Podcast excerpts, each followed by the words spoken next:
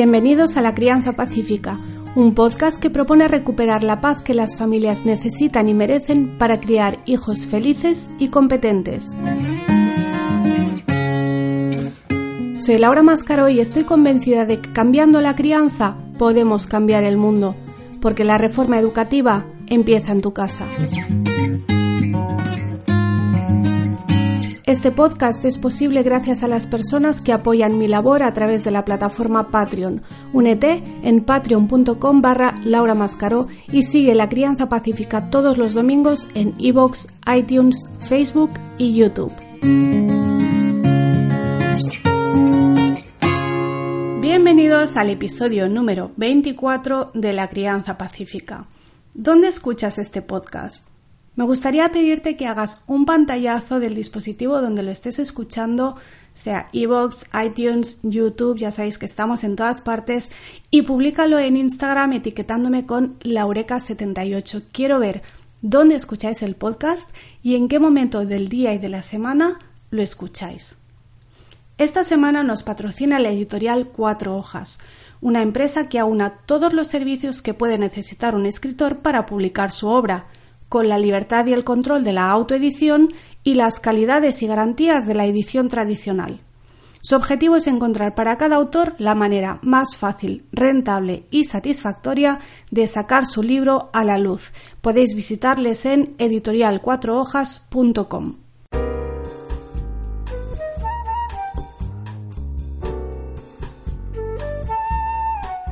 Lo bueno de Internet es que podemos ver cómo hacen las cosas otras personas que de otro modo nunca habríamos conocido. Lo malo de Internet es que podemos ver cómo hacen las cosas otras personas y que nunca podemos estar seguros de si es verdad o es todo una invención para quedar bien en las redes sociales. Y quedar bien puede significar tanto quedar como supermadre o supermujer o lo que sea, como quedar de víctima porque para algunas personas la forma de llamar la atención es haciéndose la víctima y regodeándose en ello.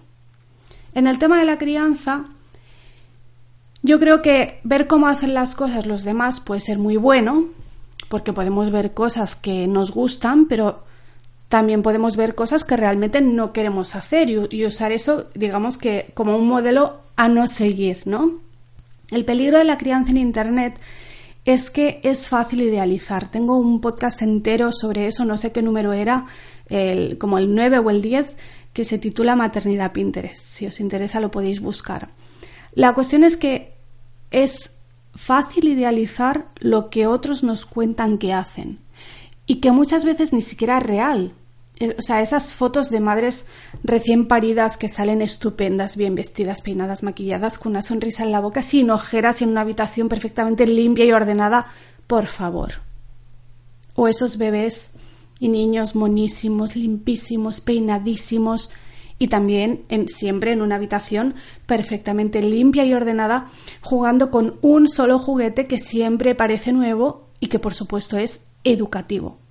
Y por favor, poned unas comillas enormes en educativo, porque todo es educativo y lo demás es marketing. Otro día os hablo de esto si queréis, que es un tema que me encanta. El caso es que yo en mis primeros años de maternidad, algunos ya lo sabéis, fui muy asidua de foros de crianza y de vez en cuando todavía entro, ya más a leer que a participar, pero leer sí me gusta y, me llama mucho la atención em, ver cómo ha cambiado el tipo de participación que hay, cómo ha cambiado el tono, cómo han cambiado los temas que se tratan y el cómo se tratan esos temas. Y hay uno que me da la sensación de que cada vez es más recurrente, es más común, que es el de las quejas de las madres acerca de las abuelas de sus hijos. Normalmente además de las abuelas paternas, o sea, la suegra. Yo ya hago broma y digo que en un mundo paralelo seguro que existe un foro de suegras que se quejan de las nueras. Y me da un poco de miedo a la vez porque si un día soy abuela, seré la abuela paterna, porque yo solo tengo hijos varones. Y parece que las abuelas paternas siempre son las que llevan las de perder. De hecho, mi experiencia también es esa, mi, experiencia como, como nieta, no como madre. Mi abuela materna era una segunda madre para mí. Si me seguís en Instagram y en el podcast ya, ya, lo sabéis, que siempre hablo muy bien, tanto de mi madre como abuela, como de mi abuela como abuela. Y porque eh, las dos han sido como, o son como una segunda madre. Yo, yo de pequeña creía que esto era lo normal. Supongo que es normal, valga la redundancia, que lo que tú vives de pequeño piensas que es normal y que todo el mundo lo vive de la misma manera. O sea, básicamente para mí el concepto de abuela era otra madre. O sea, mira tú qué suerte. Tengo dos madres que molan un montón, dos por el precio de una. Pero fijaos cómo es la mente infantil que para mí eso era lo normal. Y sin embargo, no me llamaba la atención que la relación con mi abuela paterna no fuese la misma. No sé, como quedaba por hecho que eso se transmitía por línea materna y que eso era así en todas las familias y, y ya está. A lo que voy es, que tenemos esa suerte de tener acceso a Internet y poder ver qué piensan y qué hacen otras familias, eh, pero tenemos el peligro, como dije, de idealizar ciertas formas de crianza. Y no creo que pase solo en la crianza, ¿eh? pero bueno, de eso va este podcast y, de esto hablo, ¿no?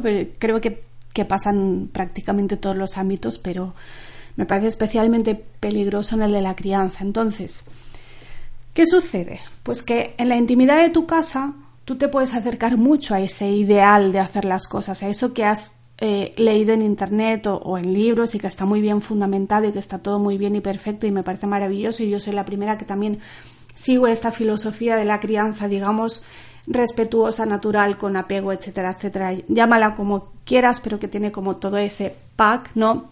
Entonces tú en tu casa puedes amamantar a demanda, puedes colechar y nadie se va a enterar si no lo cuentas, puedes ser muy paciente y no gritar y no castigar, puedes hacer mil y una actividades educativas, otra vez con comillas enormes lo de educativas, puedes dar solo comida orgánica y casera, sin azúcares, no poner al niño nunca delante de una pantalla y todo el pack de esa crianza perfecta, idílica, que, que vemos en Internet, que tenemos en nuestra cabeza y que antes era algo que igual nos contaban los expertos en sus libros y en sus conferencias y en sus cursos, pero ahora lo vemos en los testimonios de miles de familias. Entonces es algo que, es como que ha bajado la realidad, de repente eso ya no es solo una teoría, eso es algo que se puede hacer y queremos hacerlo y entonces en nuestra mente nos montamos el ideal de cómo debería ser. Pero entonces resulta que tenemos que salir al mundo y nos tenemos que enfrentar a la realidad. Y resulta que en esa realidad, que es donde está la suegra, la gente no entiende nuestra forma de hacer las cosas. No entienden por qué cogemos al niño en brazos pudiendo dejarlo en la cuna. No entienden qué problema hay en darle un helado al niño o en darle la tablet para que podamos comer tranquilos o simplemente porque vemos que al niño le gusta. En la calle yo creo que todavía estamos muy, muy lejos de lo que hay en ciertos círculos de Internet. Ese es otro de los peligros de Internet, que nos movemos en un círculo que nos parece grande, pero en realidad es muy pequeñito y llegamos a creer que eso es lo habitual, que todo el mundo piensa así. Y luego salimos a la calle y, nos damos de bruces con la realidad y vemos que, que no, que la mayoría de la gente ni hace las cosas así, ni tiene intención de hacerlas así, ni ha oído nunca eh, que nadie coleche con un niño de 10 años o amamante a uno de 5, y etcétera, etcétera. Entonces, si la que opina es una amiga o una vecina que pasaba por allí, pues simplemente puedes ignorarla e incluso puedes alejarte y no volver a hablar con ella o al menos no volver a hablar de, esos temas y marcar un poco las distancias, incluso la puedes mandar a callar. Pero ¿qué pasa cuando la que no te entiende es la abuela de tus hijos? ¿Y qué pasa cuando esa abuela te vendría de maravilla para cuidar a los niños de vez en cuando? Que no digo cada día tampoco, que también hay gente que abusa. Pero una cosa sí tengo clara. Esto de la crianza no está pensado para hacerlo a solas. Un padre y una madre que trabajan, que se ocupan de la casa, que compran y hacen la comida, que tienen mil gestiones que hacer y cosas en que pensar y preocupaciones y que además se ocupan de sus hijos, necesitan ayuda sí o sí. Es la primera vez en la historia que se pretende que dos personas hagan todo eso a solas. Es absurdo y peligroso. Y por eso la familia es un buen invento, para repartir la carga de todo lo que hay que hacer. ¿La paella familiar de los domingos? Hmm. Es un día que no tienes que pensar qué hacer, comprar, cocinar, servir, recoger, limpiar. Y además es un día que tus hijos pueden estar al cargo de otros adultos compartiendo la responsabilidad contigo o simplemente jugando con sus primos. Pero esto ya casi no existe porque ya casi no existen esas reuniones familiares, porque las familias cada vez son más pequeñas y más alejadas, tanto físicamente como emocionalmente. La gente vive lejos. Yo misma vivo lejos. Las cosas son así ahora. Cada vez tenemos menos hijos y nos juntamos menos. Yo tenía muchísimos primos, mis hijos no tienen primos. O tienen primos que se llevan 30 años con ellos, es como si no los tuvieran, en ese sentido. Y encima de que se está perdiendo, despreciamos lo poco que nos queda, que a veces es una suegra encantada de tener a los niños, pero que hace las cosas de otra manera. Y por supuesto, esa otra manera nos parece mala, peligrosa, despreciable y algo que hay que evitar a toda costa, hasta el punto de que la solución es no dejar que la abuela se ocupe nunca de los niños, porque es una mala influencia. Es que me parece una barbaridad. Y ojo, que no digo que no haya abuelas que sean para darles de comer aparte, porque las hay. Hay algunas que son muy especiales y si una cree que los niños van a estar en peligro, realmente en peligro, porque la abuela es una descerebrada, porque bebe y fuma en su presencia, porque no es consciente de los peligros, simplemente porque es demasiado mayor para ocuparse sola de unos niños, que también puede pasar entonces por supuesto no se los dejes.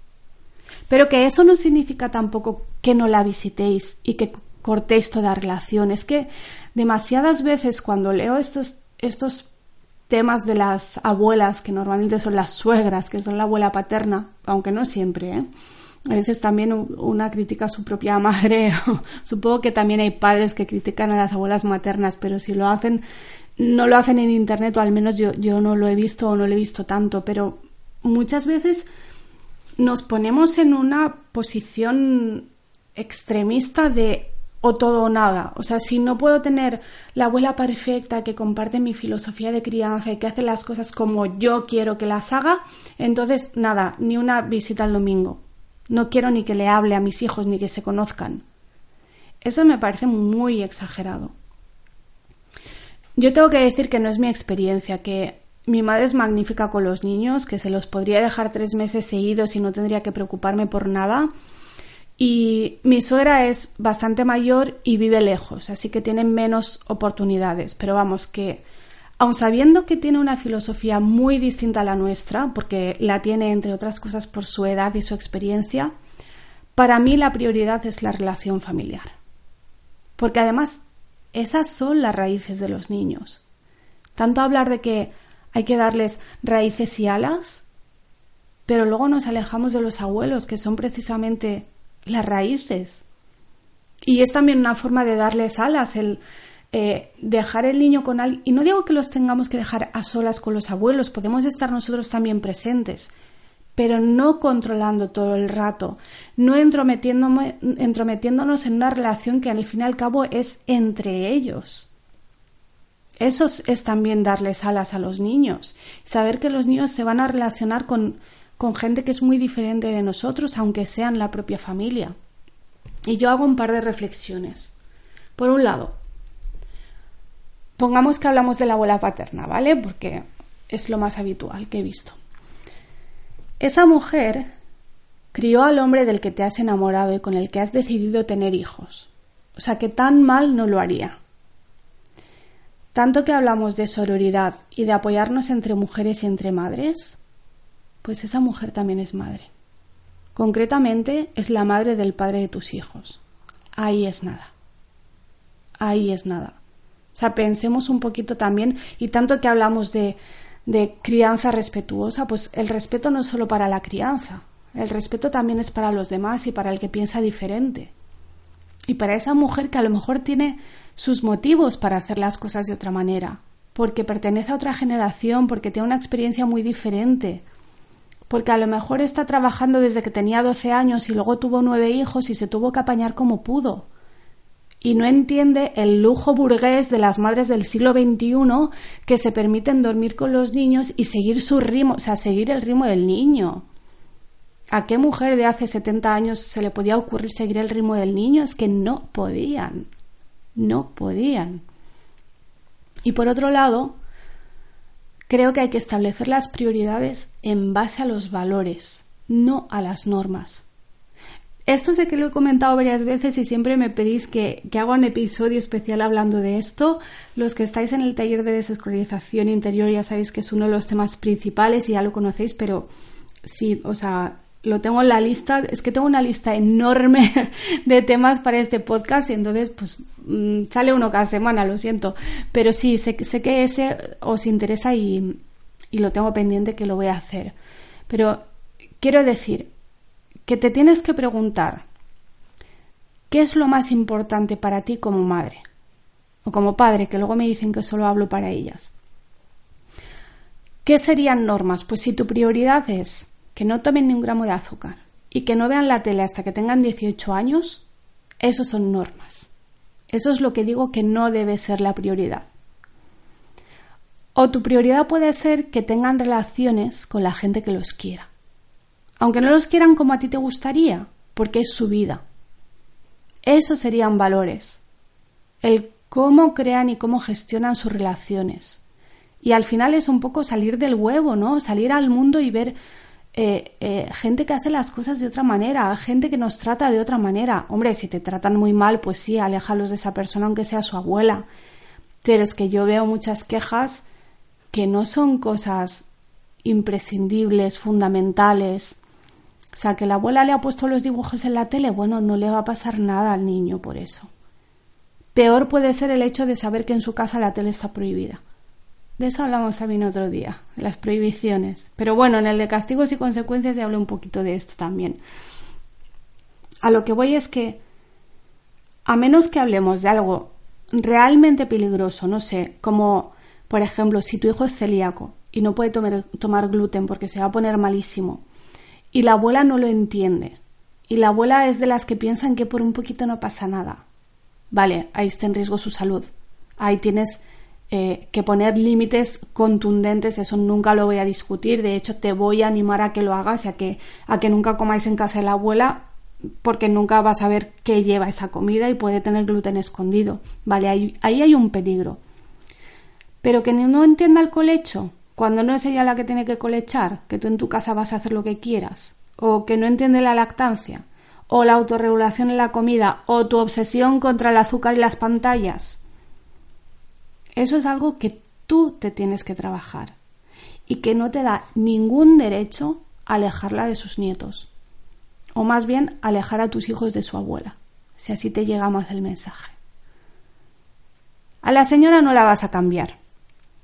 Lo que depende de ti es cómo te lo tomas tú y si realmente tienes claro eso que tanto decimos de que nuestros hijos no son nuestros porque esa es la gran lección de vida que nos deja la crianza, que nuestros hijos no son nuestros y tienen una vida aparte de nosotros y tienen relaciones aparte de nosotros.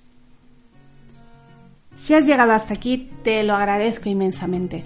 Esta semana agradecemos a Editorial Cuatro Hojas que ha patrocinado el episodio y podéis visitarlos en su web editorialcuatrohojas.com. Recuerda que puedes colaborar en patreon.com barra Laura Mascaro y que puedes seguirnos todos los domingos en iVoox, iTunes, Facebook y YouTube. Que tengas una bella y pacífica semana.